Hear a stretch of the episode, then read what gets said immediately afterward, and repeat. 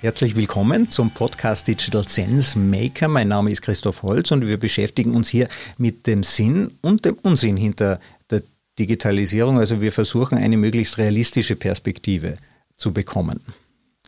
Jetzt im Jahr 2013, da hat die sogenannte Oxford-Studie äh, zur technischen Arbeitslosigkeit äh, die Arbeitswelt schockiert. Die war vom Karl Frey und dem Michael Osborne, also die Frey Osborne-Studie und die hat vorausgesagt, 47 Prozent aller Arbeitsplätze werden durch Digitalisierung verschwinden.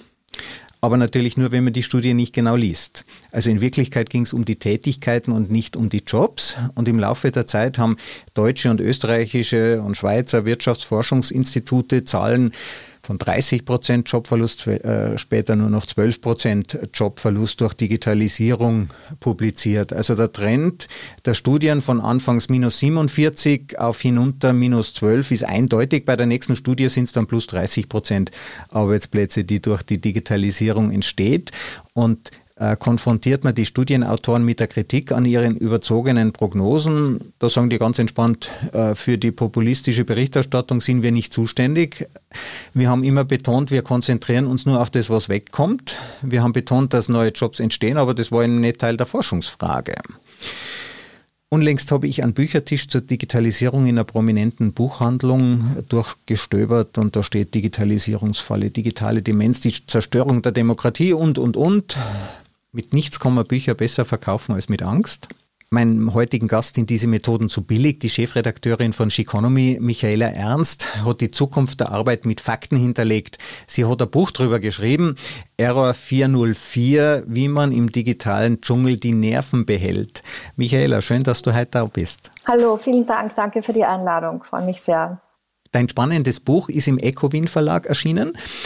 Warum hat sich der Verlag nicht für einen negativ reißerischen Titel, warum hat sich der nicht einen negativen Titel gewünscht? Naja, Error 404 ist jetzt, sagen wir, eh nicht so ein erfreulicher Titel, weil es ist, beinhaltet das Wort Error und es ist sozusagen auch, wenn, wenn man nimmt, was es bedeutet, ähm, und, und, und im Internet ist und surft und Error 404 äh, auftaucht, heißt es, dass entweder die falsche Adresse eingegeben wurde oder die Seite nicht gefunden wurde, Page not found. Und äh, diese, diese Unterzeile habe ich mir ihm gewünscht. Ähm, das war dieses Error 404, war, war ein Titelvorschlag des Verlags, war auch ein langer Diskussionspunkt, weil ich gesagt habe, ähm, man kann sich zu wenig darunter vorstellen. In Nach-Corona-Zeiten oder Mitten-Corona-Zeiten, noch haben wir ja die Pandemie nicht überwunden, äh, kennen wahrscheinlich mittlerweile viele Leute den Begriff Error 404, aber, aber zum damaligen Zeitpunkt war das eben noch nicht so der Fall. Und, äh, und dieser, diese Unterzeile, ähm, wie man im digitalen Dschungel die Nerven behält, trifft wahrscheinlich den Inhalt des Buches ganz gut, ganz gut auf den Punkt, weil es äh, dazu auffordert, dass man äh, Dinge hinterfragen soll und dass man vor allem nicht die Scheu haben sollte, Dinge mitzugestalten. Und dass es sich um einen Dschungel handelt, das ist überhaupt keine Frage. Es gibt keine inhärenten Sicherheitsvorkehrungen im Internet, wo man sich ja wundert, das ist eine militärische Technologie, aber andererseits ist es immer Glücksfall, dass jeder erstmal das äh, tun kann, wofür er lustig ist, sonst wäre das Internet heute nicht das, was es geworden ist. Es verändert uns recht stark. Nutzt du es ständig oder machst du manchmal digitale Auszeit? Also ich habe mich jetzt sehr stark bemüht äh, in diesen, ich, jetzt, wir haben jetzt äh, die dritte Juliwoche und ich, ich bin seit Anfang Juli auf Urlaub und ich habe, oder so mehr oder weniger auf Urlaub und ich habe mich bemüht, mehr auf Urlaub zu sein und das Digitale möglichst viel ruhen zu lassen. Aber ganz ist es mir natürlich nicht gelungen, ähm, weil das heutzutage eigentlich auch nicht mehr geht. Zum Glück für uns, dass dieser Podcast möglich ist, den wir natürlich mit äh, ganz hygienisch mit äh, digitalen Mitteln führen. Jetzt dein Thema ist Arbeit. Ja, du hast dich damit beschäftigt und unsere, unsere Vorfahren, die haben ja äh, graus, äh, gruselige Erfahrungen gemacht mit unmenschlicher Arbeit in Fabriken, die sie dort leisten müssten, weil noch keine Roboter erfunden waren. Also diese Arbeit war ja ganz ursprünglich nie für Menschen gedacht. Ähm, und jetzt gibt es eben Roboter, wird jetzt äh, und Digitalisierung und alle möglichen Techniken, wird die Arbeit jetzt menschlicher? Naja, sie verändert sich. Ich weiß nicht, ob sie menschlicher wird, weil das ist sozusagen auch immer, es hängt auch ein, äh, ein starker Faktor ist, was man daraus macht und wie man es selber sieht. Ich bin davon überzeugt, es gibt viele Leute, die äh, vor dem Computer sitzen und, find, und finden, dass das eben nicht menschlich ist. Und wenn man jetzt nach einem fast eineinhalb Jahren ähm, Homeoffice mit den Menschen spricht, sagen, ist das Erste, was sie im Regelfall sagen, es fehlt ihnen das Menschliche, es fehlt ihnen der direkte menschliche Kontakt, äh, der direkte Austausch. Also ähm, ist sozusagen dieser Begriff, man muss wahrscheinlich auch diesen Begriff der Menschlichkeit sehr stark einengen. Ja? Und sie ist ähm, einerseits menschlicher, weil sie, weil sie ähm, unterstützend wirkt. Also wie ich in die Fabriken gegangen bin, war ich zum Beispiel auch erstaunt, äh, wie sauber es überall ist. Ja? Und, und ich habe mir natürlich Fabriken auch, also ich war, ich war bei einem Autozulieferer und bei zwei äh, Fabriken aus der äh, Nahrungsmittelproduktion und haben wir da schon irgendwie Staub erwartet und beziehungsweise Ölschmiere und so weiter. Aber das ist alles nicht so, das ist alles total sauber wie in einem Büro, wo irgendwelche Papierdinge erledigt werden. Ja. Also Fabriken sind da, sind da jetzt äh, nicht mehr so anders als viele andere Arbeitsstätten. Und die Menschen dort, die arbeitenden Menschen dort, hat, hat, hast du das Gefühl gehabt, die machen die Arbeit nur, damit sie halt den Lohn bekommen, um die Familie zu ernähren? Nein, ich habe auch äh, bei der Studie, die ich gemacht habe, ist eine ganz hohe, ein ganz hoher, äh, ich glaube 76 Prozent haben die Arbeit als sinnstiftend äh, empfunden und haben auch gesagt, dass sie sozusagen stünden sie heute nochmal vor der Entscheidung, diesen Job ergreifen äh, zu wollen, würden Sie denn, würden Sie Ihre Arbeit so wie sie ist heute nochmal so machen wollen. Ähm, ich denke, es ist vieles, was früher schwere körperliche Arbeit, ich meine, das sind bekannte, be bekannte Beispiele, die ich jetzt nenne, aber sozusagen die repetitiven Tätigkeiten, die, also äh, Tätigkeiten, die sehr viel eine, eine stark wiederholende, einfache Routine haben, sind digitalisiert und ebenso ähm, ebenso schwere körperliche Arbeit, die entweder komplett von einem Roboter erledigt wird oder die von unterstützenden ähm, Geräten erledigt wird. Das ist, äh, wie ich im Silicon Valley war, habe ich mal so einen, einen ganz äh, plakativen Video gesehen, wo es um einen Fabrikarbeiter ging, der früher ein schweres Teil heben musste und der jetzt einen, einen Handschuh, einen Roboterhandschuh übergezogen bekommt und mit einer Leichtigkeit dieses Teil in den Händen hält, als ob es ein Zahnstocher wäre. Also äh, und da, das ist natürlich eine gewaltige Erleichterung. Es kommt, äh, es ist die Messbarkeit von Arbeitsplätzen, wo von, von Scheitel bis zur Fußsohle genau bemessen werden kann, wo die stärksten körperlichen äh, Belastungen für Mitarbeiter äh, stattfinden und, und wo, wo es natürlich im Sinn der Unternehmer ist, auch da Erleichterung zu schaffen, weil man niemand hat was davon, wenn er alle paar Jahre äh, kompletten Mitarbeiteraustausch hat, weil die Leute körperlich einfach äh, ähm, so verbraucht und so kaputt sind, dass sie, dass sie zu viele Krankenstände haben.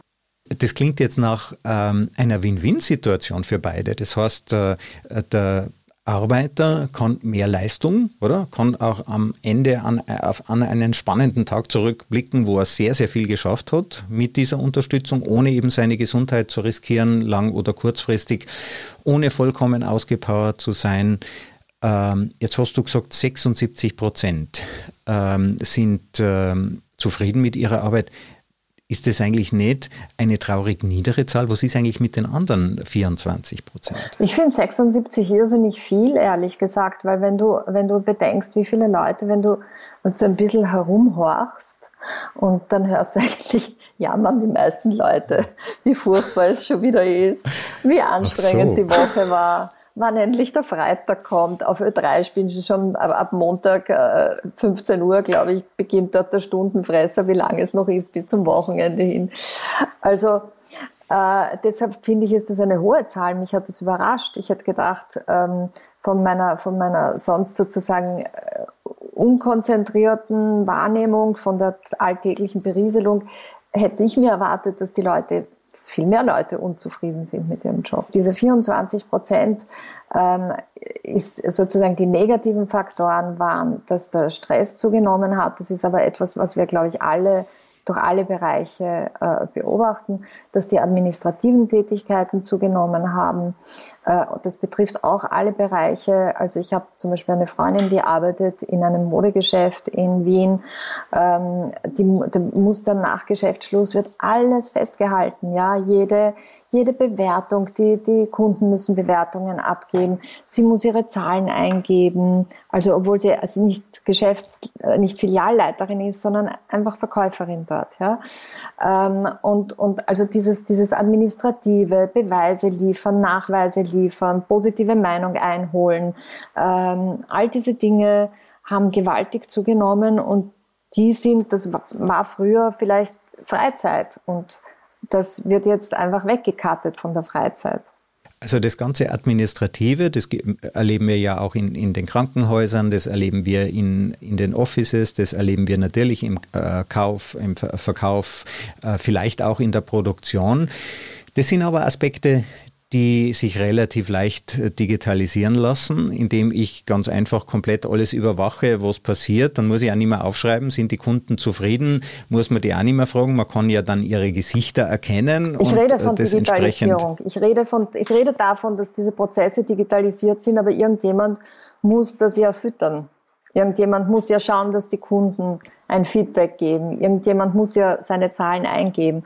Und das fällt auf jeden Einzelnen zurück. Und das macht die Leute, also ich weiß auch in meiner Studie, dass sich die Leute über den gestiegenen Bürokratieaufwand äh, geärgert haben. Und das andere ist, dass das äh, gestiegener Bürokratieaufwand und immer mehr Eingabe von, von Zahlen und führt natürlich auch zu einer höheren Kontrolle. Also dadurch wird ist man viel überprüfter und kontrollierter, als man es in vor digitalen Zeiten war. Ist ja total spannend. Würde man jetzt äh, diese Überwachung erhöhen, indem man zum Beispiel die Gesichter der Kunden vermisst, ob die fröhlich oder äh, also ob die glücklich reinschauen oder nicht, dann muss man sie nämlich nicht befragen. Würde man die Tätigkeiten ganz genau überwachen.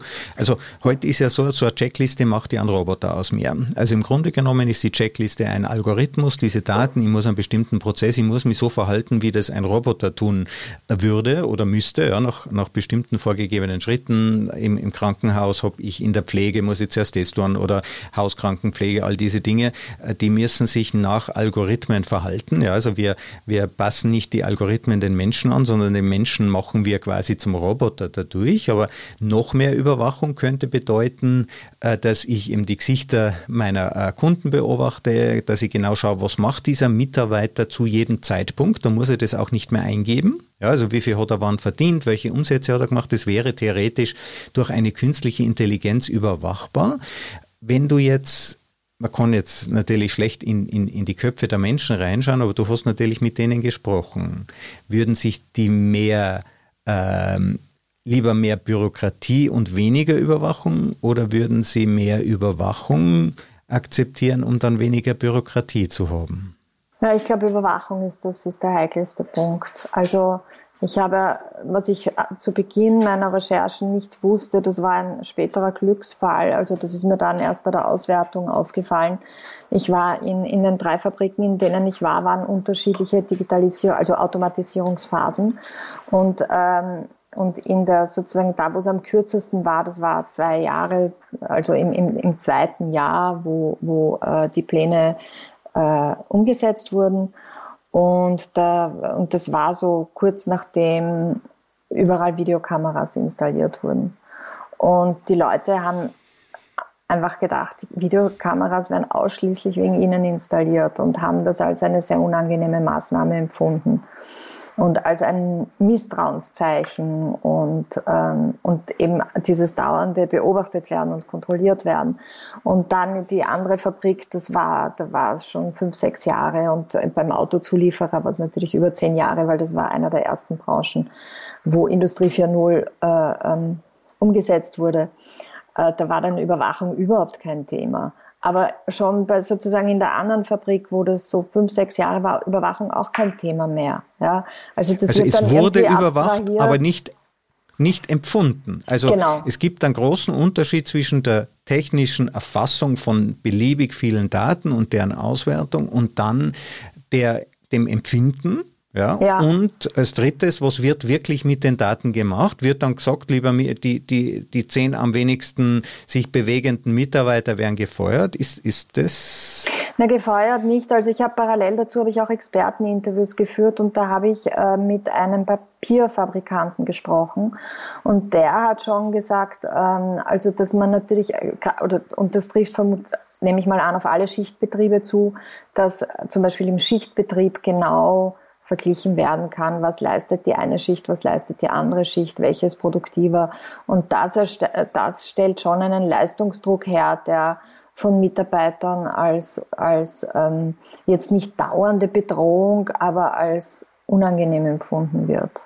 Die Firmen machen das natürlich, um wettbewerbsfähig zu sein, oder? Also die Produktivitätssteigerung ist die Ursache für unseren Wohlstand. Das hat natürlich auch seinen Preis. Und die Frage ist, will denn jeder bezahlen? Und das muss sich jeder selber entscheiden. Aber wir wissen natürlich auch, dass dort, wo Produktivität gemessen werden kann, kann sie automatisiert werden. Es kann ja nur jene Produktivität nicht automatisiert werden, die man nicht messen kann. Also es verschwinden bestimmte Tätigkeiten, die Routinetätigkeiten, die gefährliche Tätigkeiten, aber in diesen jeweiligen Fabriken, es wäre jetzt interessant zu hören, du hast erzählt, drei Fabriken in drei verschiedenen Stadien. Die Quote der Mitarbeiter pro Produktivität, wenn man das so sagen kann, ich würde mal erwarten, in dem, wo es am weitesten war, gab es auch die wenigsten Mitarbeiter. Nein, es ist das Gegenteil der Fall und das hat mich auch überrascht, dass sozusagen durch die also durch die Implementierung von Industrie 4.0 Prozessen, ähm, die, die äh, Mitarbeiterzahlen in allen drei Unternehmen gestiegen sind, weil neue Geschäftsfelder äh, generiert werden konnten. Und ich glaube, das ist sozusagen ein, ein Sekundäraspekt, dass äh, Unternehmen, die sich ähm, auf diese sehr kostspielige Technologie einlassen, natürlich ähm, überlegen, was können wir, außer dass wir sozusagen unser Unternehmen modernisieren, was können wir noch für, für Zusatznutzen und für eventuelle neue Betätigungsfelder ähm, damit generieren. Und äh, damit ist es, ist es zu einem Anstieg des Personals gekommen. Auf den ersten Blick schaut es paradox aus. Wenn ich jetzt mehr Mitarbeiter habe, müsste ja eigentlich der Stress pro Mitarbeiter sinken. Ja, und es kann ja, also ich, ich glaube nicht, dass es eine Firma gibt, die Interesse am Stress ihrer Mitarbeiter hat, weil die werden eben äh, krank, die werden weniger produktiv. Ist der Stress äh, quasi ein Ausbeutungsprinzip aus deiner Einschätzung, aus deiner Erfahrung heraus, oder ist es eher ein Nebeneffekt, den man eigentlich loswerden möchte? Naja, Ausbeutungsprinzip würde ich es auch nicht nennen. Das ist mir einfach zu negativ und da steckt eine Absicht dahinter. Und das äh, würde ich doch jetzt in äh, der westlichen Welt in, oder sagen wir in Europa, ähm, äh, wo wir Gott sei Dank die soziale Marktwirtschaft haben, würde ich das jetzt einmal nicht sofort den äh, ähm, innovationsfreundlichen Unternehmern unterstellen, dass sie ihre Mitarbeiter ausbeuten wollen. Ich glaube, dass es damit zusammenhängt, dass man einfach mehrere, früher waren Tätigkeiten einfach auf wenige Handgriffe oder, oder wenige, wenige Dinge eingegrenzt. Ja. Und jetzt muss man so viele, ich weiß nicht, wie es dir geht, ich merke es ja bei mir auch und im Journalismus ist es ganz krass. Jetzt muss man, äh, muss man vieles auf einmal selber machen, vieles, das früher von anderen erledigt wurde. Und das ist so in allen Arbeitsfeldern. Ich meine, in meinem Beruf ist es auch so plakativ, weil früher gab's ähm, hat, man, hat man sozusagen, es, es gab Rechercheabteilungen, Dokumentationen, es gab den Journalisten, es gab eine Fotoredaktion, es gab eine Grafik, es gibt immer mehr Zeitungen, wo das im Prinzip, es gab Leute, die, die, also Film und Print zum Beispiel war überhaupt ganz getrennt voneinander. Ja? Äh, jetzt gibt es keine, keine Printredaktion mehr, die, kein, die, die, wo, wo, wo nicht Filme laufen würden auf den, auf den Online-Seiten und das machen die Redakteure selbstverständlich selbst, wenn sie auf irgendeiner Reportage sind und haben nicht einen Kameramann mit. Ja? Oder, oder es gibt so fertige Layouts, wo man dann selber sich die Fotos zusammensucht, die Fotos reinkopiert und, und, und. Äh, und ja. Recherche erledigt man selber im Internet. Dokumentationen gibt es, glaube ich, außer äh, in so traditionsreichen Häusern wie dem Spiegel oder die Zeit gibt es, glaube ich, keine Redaktionen mehr mit Dokumentationen. Ähm, also, und da, aus dem heraus entsteht der Stress. Und ich meine, ich habe das jetzt sozusagen von meinem Beruf erzählt, weil ich den Beruf am besten kenne. Aber äh, was ich ähm, auch mitbekomme beim, bei, bei anderen Berufen ist, dass die haben halt auch, da fallen auf einmal viele Tätigkeitsfelder zusammen in einem Job, äh, weil das eben dank der Digitalisierung erledigt werden kann. Aber früher waren das unterschiedliche Bereiche. Also was du als die frühere Zeit beschrieben hast, ist die Arbeitsteilung, oder? Wir kennen ja äh, dieses äh, ähm, genau. interessante Gleichnis vom Adam Smith und seiner Nadelfabrik. Also ein Hersteller von Nadeln, wenn er die Nadel als Ganzes macht, produziert er zehn am Tag, aber ja. zehn Arbeiter können 10.000 Nadeln produzieren und Karl Marx nennt das die Entfremdung.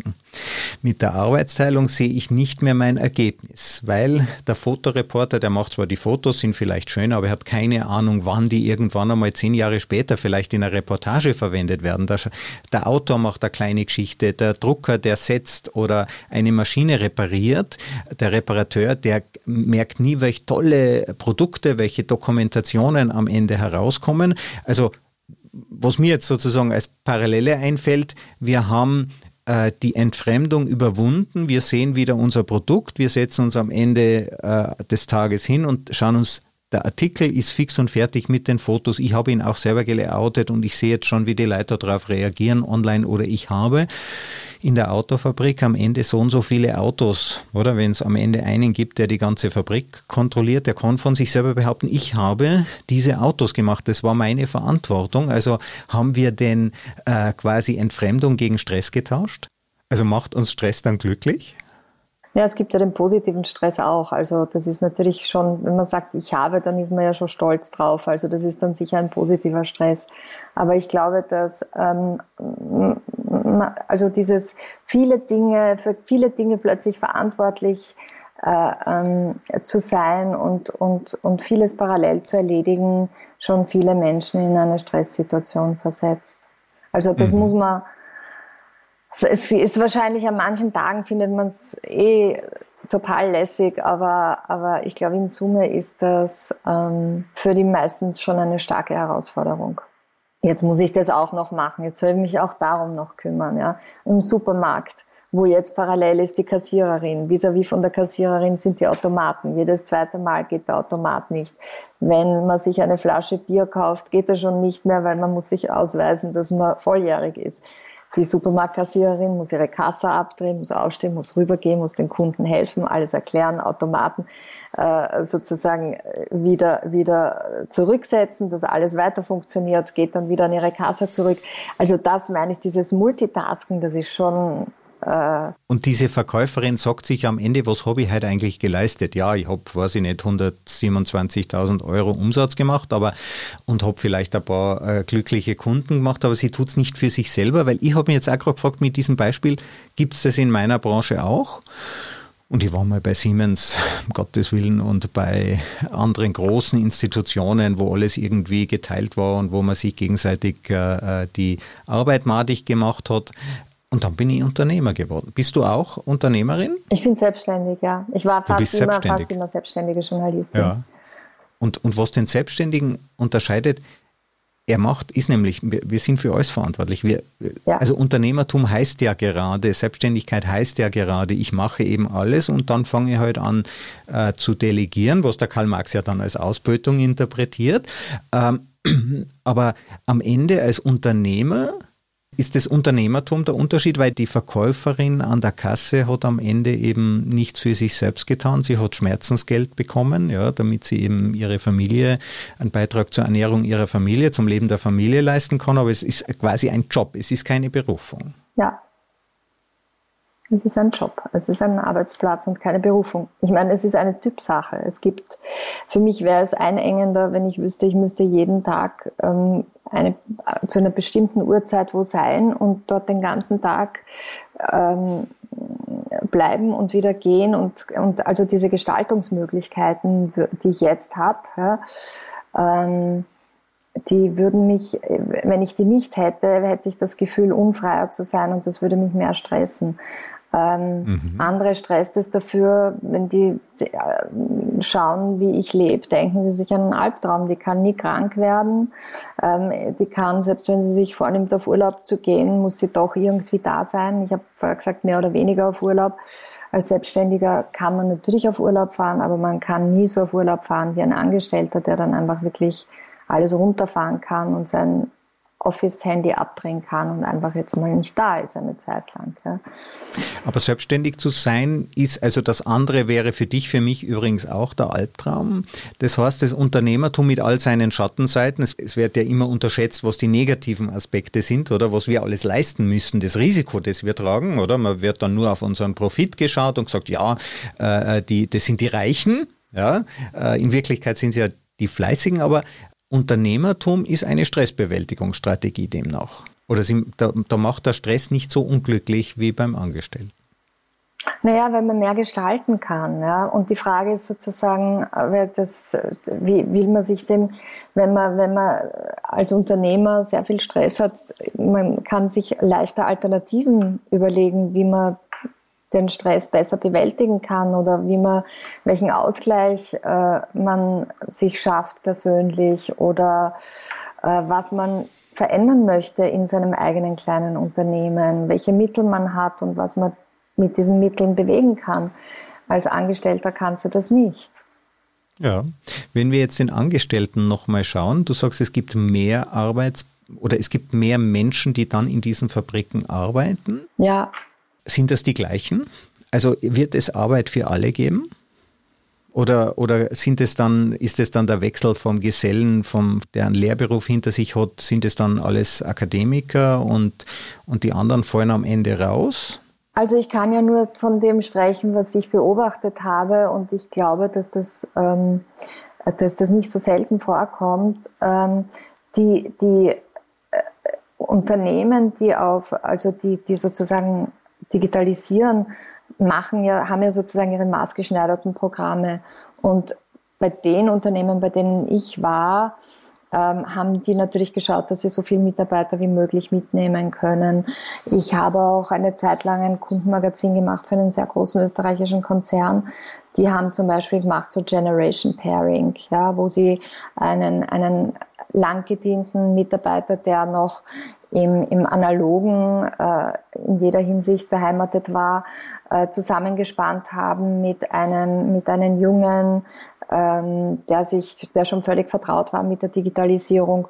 Und die zwei haben dann sozusagen einen, einen Posten begleitet. Und der eine hat von der Erfahrung des anderen profitiert und der andere hat wiederum sozusagen von dieser, von dieser technischen Leichtigkeit äh, äh, profitiert. Und das ist was anderes, wenn man mit, wenn der Kollege sagt, na schau, und das geht so und das ist eh nicht so schwierig und du machst dann das oder druckst da drauf und dann kommt das und dieser Befehl und dann machst das und das, da, da tut man sich ja viel leichter, vor allem wenn, man, wenn das Teil des Alltags ist, als wenn man jetzt ähm, in eine Schulklasse geht sozusagen ja, und, äh, und, und ein, ein, ein Buch in die Hand gedrückt bekommt und dann sieht man, da sind jetzt da ist jetzt die Anleitung zu den neuen Geräten und das hat man alles umzusetzen und das erzeugt ja viel mehr Stress. Also ich glaube, dass, äh, dass dieses zum Beispiel Generation Pairing oder, oder eine Abteilung, wenn zum Beispiel zwei Abteilungen zusammengeführt werden, dass man, dass man schaut, dass aus jeder Abteilung äh, einer dann in, dieser, in diesem neuen Bereich tätig ist, Erfahrungsaustausch, Wissensaustausch. Ja. Ähm, das ist, das, die, die meisten Unternehmen gehen da schon besonnen vor und sagen nicht so, das ist jetzt die alte Garde weg damit und wir holen uns jetzt die neuen äh, ähm, Technikgenies, zumal es ja auch einen großen Facharbeitermangel gibt in dem Bereich. Eben. Also ich finde das Generation Pairing habe ich noch nie gehört, finde ich fantastisch, weil Kooperation ja auch das ist, was den Menschen zum Menschen macht. Und es baut ja auch Stress ab, wenn man nicht die Verantwortung für Sache komplett alleine oder wenn man genau. miteinander kooperieren kann, ja, wenn jeder seine Fähigkeiten und das unsere moderne Arbeitswelt ist ja irgendwie darauf ausgelegt, jeder hat die Stellenbeschreibung und jeder arbeitet für sich an seiner Maschine, an seinem Computer und das ist eigentlich ein super Ansatz. In der Softwaretechnik gibt es den schon lang, das nennt sich äh, Pair Programming. Zwei Softwareentwickler, die gemeinsam am gleichen Code arbeiten, sind viel, viel produktiver und viel weniger fehleranfällig, wie wenn beide gleichzeitig was anderes getan hätten. Auch vollkommen paradoxe Erfahrung die sich heute jetzt in vielen anderen Arbeitswelten äh, durchsetzt. Ich habe aber auch ein sehr schönes Beispiel von dir gehört, wie man mit Gamification Menschen, die vielleicht noch nicht so diese Fähigkeiten haben, trotzdem dazu bringen kann, Aufgaben zu lösen, produktiv zu sein, die sie vorher vielleicht nicht so leicht bewältigt hätten. Ja, und das finde ich, das ist eigentlich so einer der, der also auch einer meiner Lieblingsaspekte an der Digitalisierung ist, dass man äh, Menschen, die einen nicht so hohen, also die sozusagen von einem nicht so hohen Ausbildungsgrad äh, ausgehen, ja, dass man die relativ leicht durch diese spielerische, ähm, die spielerischen Aspekte, wenn man sie natürlich einbringt, mitnehmen kann auf die Reise. Und ähm, das ist, ich meine, fast jeder hat ein Smartphone. Und wenn man ein Smartphone kauft, kriegt man auch keine Bedienungsanleitung dazu, was es alles kann und wie man es tut, sondern das wird alles über Intuition ich, ich, ich, weiß, ich meine, ich, hab, ich arbeite immer mit Apple zum Beispiel. Äh, das ist schon ewig, dass da keine Gebrauchsanweisungen zu den Computern und Laptops mitgegeben werden, sondern man wird, man lernt intuitiv mit dem Gerät umzugehen. Ja. Und das ist so ein super Beispiel für Gamification. Und das ist natürlich, ähm, wenn das bei so etwas Hochkomplexen wie einem Computer funktioniert äh, oder einem Smartphone, ja, dann funktioniert das auch mit einem Arbeitsplatz. In der Arbeitswelt. Also äh, der, der Bedienungsanleitungsbraucher, das ist ja schon zu einem Schimpfwort geworden. Also wir setzen uns intuitiv mit bestimmten Benutzermechanismen, Methoden, wir kennen das, swipen nach rechts, zwei Finger auseinander oder klicken auf einen Button. Und dann bekommen wir auch noch ein Reward. Das heißt, wir sehen, wir haben nicht nur so und so viele Punkte in dem Spiel bekommen, sondern ich habe jetzt auch so und so viele Produkte begutachtet, zum Beispiel in der Qualitätskontrolle, wenn es da äh, noch Menschen braucht, die dort arbeiten. Das heißt, äh, man verwendet, wenn ich das richtig verstehe, Mechanismen aus den Computerspielen, um Menschen zu helfen, Probleme zu lösen, die vielleicht sonst über ihre Fähigkeiten hinausgehen. Ja, ich glaube, man appelliert einfach sozusagen an diesen Spieltrieb. Daher kommt ja auch diese, dieser Begriff der Gamification. Und, äh, und, und äh, da gibt es, ich meine, da wirst du mehr darüber wissen, aber da gibt es sicher eine ganz raffinierte Psychologie, wie man Arbeitsvorgänge spielerisch gestalten kann. Ja, also die Gamification hat ja immer auch äh, den Beigeschmack der Manipulation. Ja, es gibt ja immer diese beiden Seiten. Ja. ja also wir werden ja auch äh, ganz bewusst von diesen Spielen in ein Suchtverhalten, es wird unser gegebenes Suchtverhalten aktiviert. Ja, also äh, diese Techniken machen nicht süchtig, sondern süchtige Menschen werden süchtig, potenziell äh, suchtempfängliche Menschen werden heute halt da in Versuchung geführt und äh, alle Menschen sind empfänglich äh, äh, für solche Dinge und das ist natürlich dann auch eine ethische Frage. Ja. Wollen wir äh, diese Menschen äh, dazu in, in Versuchen führen, dass sie Dinge tun, die sie vielleicht sonst nicht machen würden, die sie aber sonst vielleicht auch nicht könnten? Also wir geben ihnen ja eigentlich äh, ihre eigene an Selbstwert dadurch zurück, dass sie Teil des Produktionsprozesses bleiben, auch wenn sie eigentlich nicht die Fähigkeiten hätten, äh, die das äh, ein nüchternes Tool erfordern würde. Ja, wobei dieser Begriff eigentlich nicht die Fähigkeiten hätten, ja so ein sehr, sehr diskussionswürdiger Begriff ist, weil ähm, viele haben halt einfach nicht die Möglichkeiten gehabt, zu den Fähigkeiten zu gelangen. Und ich finde das schon, ähm, dass die, dass die, also die Digitalisierung da eine ähm, eine längst fällige äh, Demokratisierung herbeiführt von ich meine, da sind wir dann relativ ja, von bald beim Thema, beim Thema Bildung und Weiterbildung. Da arbeiten jetzt Menschen mit digitalen Tools, äh, dass sie beim Berufseinstieg, die es dort überhaupt noch nicht gab. Ist das eine Zumutung, dass die Leute jetzt ständig was Neues lernen müssen? Ähm, ich habe bei meiner, äh, bei, meiner, bei meiner Studie ist interessanterweise rausgekommen, dass die Leute nicht das Gefühl haben, dass sie sich dauernd weiterbilden müssen. Und das hat mich auch ein bisschen verblüfft, ähm, weil ich habe dann gesagt, na ja, aber wenn dauernd ähm, quasi irgendwelche Updates kommen und neue Technologien, müssen sie, müssen sie sich doch weiterbilden. Und die haben das eher so als Teil der, der, der Arbeit empfunden. Das, also nicht als Weiterbildung in dem Sinn, sondern als Teil der Arbeit, die halt an diesem Tag erledigt werden musste, dass man jetzt sich da noch mit zusätzlichen neuen Befehlen oder Aspekten befasst. Es kommt die Neugierde zurück, die wir als Kinder ja so genossen haben, dass wir hinter jeden Strauch schauen wollten und irgendwann hat man gesagt, was Hänschen nicht gelernt hat, lernt der Hans nicht mehr, aber das scheint sich zu ändern? Ja, das ändert sich sicher. Das ändert sich sicher und das sieht man auch an, an dem, ich meine, das sieht man auch an den ganzen Bildungsangeboten, die ja heutzutage so aufgebaut sind, dass man sich in jedem Alter zu jeder Zeit ähm, weiterbilden kann und auch unabhängig von den finanziellen Möglichkeiten. Also es gibt ja wahnsinnig äh, viele Bildungstools im, im Internet. Ähm, man kann Sprachen lernen äh, im Internet, ohne dass man dafür zahlen muss. Also es ist es gibt diverse Interessensgruppen zu allen möglichen Themen, äh, denen man sich anschließen kann und, und sich weiterbilden kann. Also das ist schon, wenn man es will, hat man so viele Möglichkeiten, wie noch nie da waren zuvor.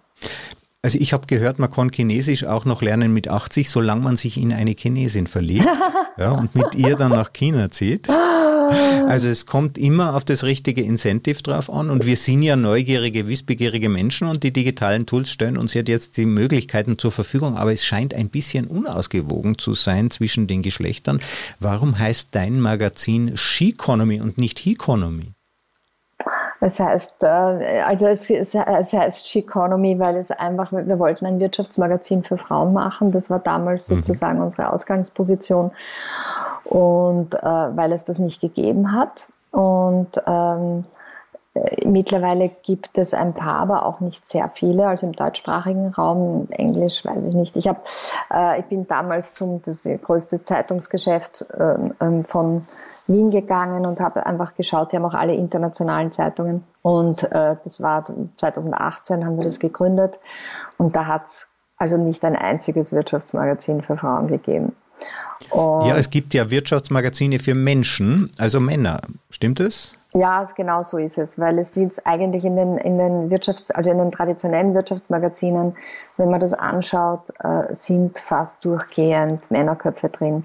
Und das hat sich ein bisschen geändert, hat sich ein bisschen gebessert und ich behaupte jetzt einfach mal für Österreich, weil da habe ich sozusagen einen Überblick, dass wir nicht unschuldig sind daran, dass es sich gebessert hat.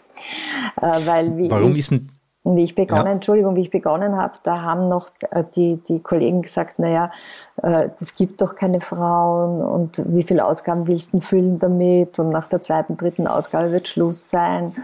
Und ich meine, es gibt uns jetzt das dritte Jahr. Wir sind auch mittlerweile eine richtige Plattform geworden. Wir machen Expertenrunden, Vertiefungen äh, zum Thema Finanzen, Technologie für Frauen mit tollen Vortragenden. Wir machen äh, Diskussionsrunden, äh, informelle mit ähm, äh, HR-Experten von großen österreichischen Unternehmen.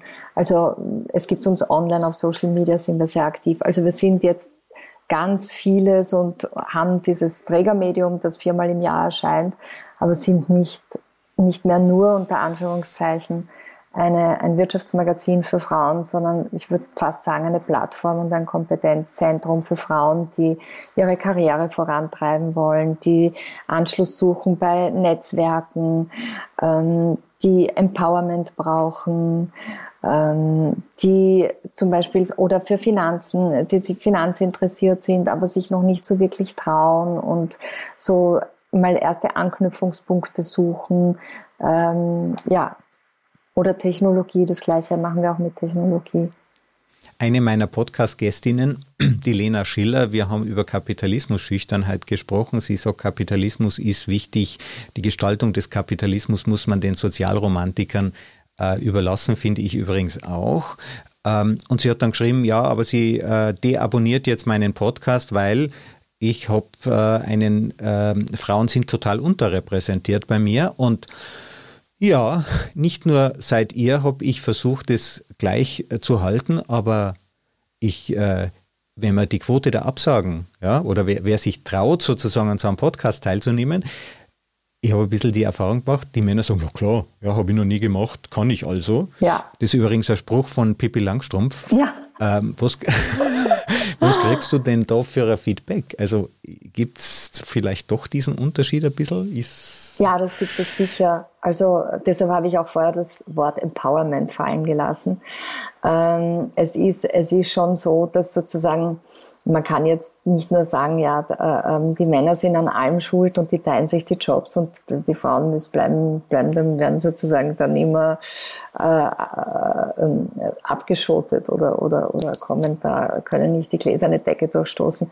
Stimmt zum Teil, aber es stimmt sicher genauso auch zum Teil, dass viele Frauen dann so den letzten Schritt sich nicht zutrauen. Oder ich weiß das von, von äh, den Fernsehdiskussionen, wo äh, Verantwortliche immer wieder schauen, dass sie mehr Frauen bekommen in die Runden, dass sie ganz viele Absagen bekommen von Frauen.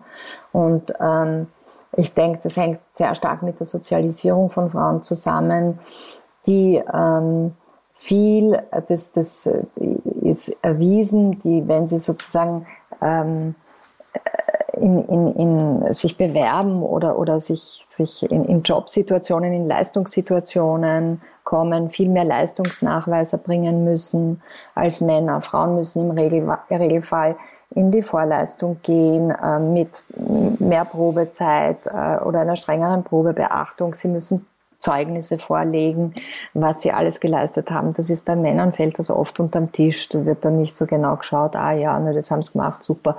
Und bei der Frau, na, zeigen sie mal her. Und das wird dann hinterfragt. Und also das ist schon, das ist nach wie vor gelebte Praxis. Und ich glaube, aus diesen Aspekten heraus kommt dann oft dieses, dieses sehr typische Verhalten, dass sich Frauen denken, na, ich will jetzt nicht wieder in eine Prüfungssituation oder in eine Leistungssituation kommen, äh, wo ich dann äh, zerlegt wäre nach dem, was ich gesagt habe und ob das jetzt stimmt und so weiter. Also ich glaube, dass Frauen, die sich exponieren, durchwegs kritischer betrachtet werden als Männer.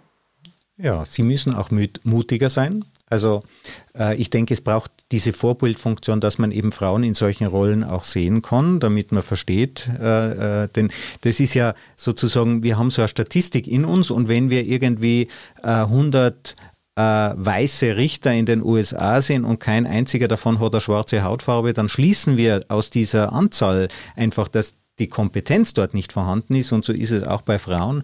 Andererseits, kritische Frage, ähm, unter den Vorstandsdirektoren, den männlichen, ist der Anteil der Psychopathen dreimal so hoch wie in der Gesamtbevölkerung. Ja, das ist generell für Pionier, äh, äh, mein quasi Namensgeber Christoph Kolumbus war ein Psychopath. Ja, also wirklich, der unglaublich. Und der Magellan vermutlich auch. Also wer sich als Erster in neue Rollen hineintraut, sind tendenziell Menschen, die weniger Angst verspüren. Ja, das ist ein Kriterium für die Psychopathie. Würdest du sagen, dass das für Pionierpopulationen bei Frauen auch gilt? Nein, ich glaube auch nicht, dass jeder, der weniger Angst verspürt, ein Psychopath ist. Und, äh, und ich habe auch also für viele, für viele Männer gearbeitet oder also auch als, als Selbstständige habe ich ja meine, meine Auftraggeber gehabt, von denen, die ich jetzt nicht als Psychopathen empfunden habe oder war, also nicht als Psychopathen wahrgenommen habe. Ähm, ich, ich denke, das ist so ein typisch ja, medialer Sager, der gut klingt. Und äh, das sind dann, da muss man auch definieren, was ist denn ein Psychopath? Ja? Und wo beginnt, ab wann kann man jemanden äh, als Psychopath in der Berufswelt als Psychopathen bezeichnen? Was ist psychopathisches Verhalten im, im Arbeitsleben? Also, ähm, aber es ist ein, es ist ein guter Sager. Ja, und weniger Angst, ja, ist, kehrt zu diesen äh, Kriterien mit dazu und sehr gut einschätzen zu können, Netzwerke zu bilden, andere Leute zu manipulieren. Und das gehört natürlich in Führungsfunktionen hinein. Und deswegen ja äh, Hierarchien tendenziell, oder wir haben uns, das ist ein großes Rätsel der Biologie, warum gibt es Psychopathen, warum sind die nicht ausgestorben? Ja, weil die leben nämlich sehr riskant. Ein Prozent der Bevölkerung sind Psychopathen, aber in, in, in Gefängnissen ist die Quote irgendwie äh, das 20-fache, aber weg von den Psychopathen zu den äh, Mädchen. Ja, wir haben äh, bei uns, nämlich in unserer Branche, vielleicht hast du da auch einen Einblick, wir haben viel zu wenig weibliche Programmiererinnen und ich selber, als ich noch aktiv war, Bewerbungen von Frauen habe ich immer ein Bewerbungsgespräch vereinbart. Ja, ja. Das hat es gar nicht anders gebraucht und es ist total schwierig. Google leidet total darunter. Denen wird fälschlich nachgesagt, sie würden sozusagen Männer bevorzugen. Stimmt überhaupt nicht. Äh, da gibt es ganz massive Programme, die kriegen eigentlich keine Leute, obwohl unter den siebenjährigen Mädchen, die bei Coding for Kids teilnehmen oder so, das sind fast 50 Prozent. Ja, das ist fast ja. gleich ausgewogen. Was ist da los? Wir haben ja in der aktuellen Ausgabe habe ich ein Interview mit der Therese Nies gemacht die, die ähm, in der, eine Studie veranlasst hat, also die in der industriellen Vereinigung sehr aktiv ist und sie ist, sie ist auch äh, bei MIBA, also sie stammt aus, der, aus dem Mitterbauer-Clan ähm, und, und ist Aufsichtsrätin bei MIBA und äh, dadurch sehr technikaffin und die hat eine Studie, ähm, die zwei Jahre lang gelaufen ist, in Auftrag gegeben. Und da war auch eben das Ergebnis, äh, dass Mädchen bis, sechs, bis zum sechsten Lebensjahr ähm, gleichermaßen an Technik interessiert sind wie Buben und auch gleichermaßen begabt sind. Und das ist dann mit Eintritt in die Schule, gibt das dann weg. Und, äh, und die Erklärung dafür ist, dass die Stereotypen, die äh, Lehrer, Eltern in den Köpfen haben, so stark ausgeprägt sind, dass äh, das Interesse von den Mädchen beginnt wegzukippen. Ich fand ähm, in dem Zusammenhang ein super interessantes Beispiel aus Frankreich. Da haben die zum Beispiel in Schulen ähm, Wissenschaftlerinnen aus den aus Technikbereichen geschickt und die dann erzählt haben von ihrer Tätigkeit, äh, um Mädchen für, für äh, technische und naturwissenschaftliche Fächer äh, stärker zu begeistern. Und das hat kleine, aber doch feine Ergebnisse gezeigt. Und, ähm, und das ist, glaube ich, Sprache spielt da eine ganz wichtige Rolle. Also es hängt, das alles, was sozusagen in diesen MINT-Bereich fällt, ist ähm, von einer sehr männlichen Sprache durchsetzt. Und man muss damit einfach das sozusagen ein bisschen scannen auf Begriffe, die Mädchen genauso anspricht wie Buben damit sie weiter Interesse oder damit sie ihr Interesse beibehalten. Es dürfte sozusagen eine, eine Kindersprache geben in dem Bereich, die eben alle Kinder anspricht. Und dann, wenn, wenn Kinder beginnen, eben erwachsen zu werden, dann dürfte das sehr stark in eine Boomsprache gehen, von der sich dann Mädchen, bei der sich dann Mädchen nicht mehr so abgeholt fühlen. Äh, was dann, was noch äh, was noch forciert wird, sind diese, diese Computer, äh, Roboter, Roboter programmieren, Roboter äh, selber zusammenstellen und programmieren. Da gibt es Schulprogramme mittlerweile äh, und da schaut man, dass man das, das stärker in Umlauf bringt, um äh, weil da kann man dann auch die Mädchen sozusagen, wenn das so einen spielerischen Aspekt hat, dann kann man auch die Mädchen in dem Bereich halten, das Interesse wachhalten. Aber das sind natürlich, bis da die ersten Ergebnisse kommen, äh, denke ich, reden wir von zehn Jahren, denke ich mal.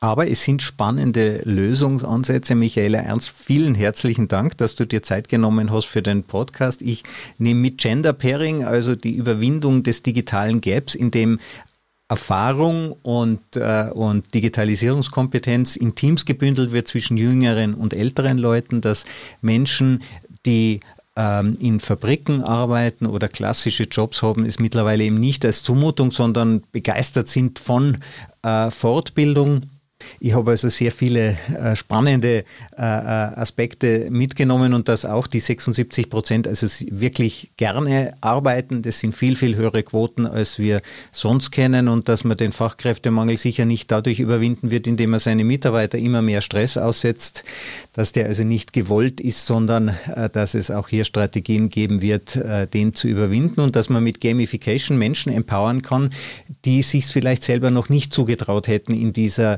äh, digitalen Welt zu brillieren. Michael Ernst, vielen herzlichen Dank, dass du da warst. Wo, wo gibt es das Magazin zu kaufen, das neue mit diesem interessanten Interview? Ähm, das Magazin gibt es in allen größeren, äh, also in allen größeren Zeitungsgeschäften, wobei man kann es in jeder Trafik bestellen. Äh, es wird dann, es ist dann innerhalb von zwei Tagen, ein, zwei Tagen ist es dann da. Und äh, man kann es auch direkt bei uns bestellen über sheconomy.media. Das ist unsere Homepage und da kann man auch das Heft bestellen. Sheconomy.media, Michaela Ernst, vielen herzlichen Dank. Vielen Dank für das interessante Gespräch. Danke, Christoph.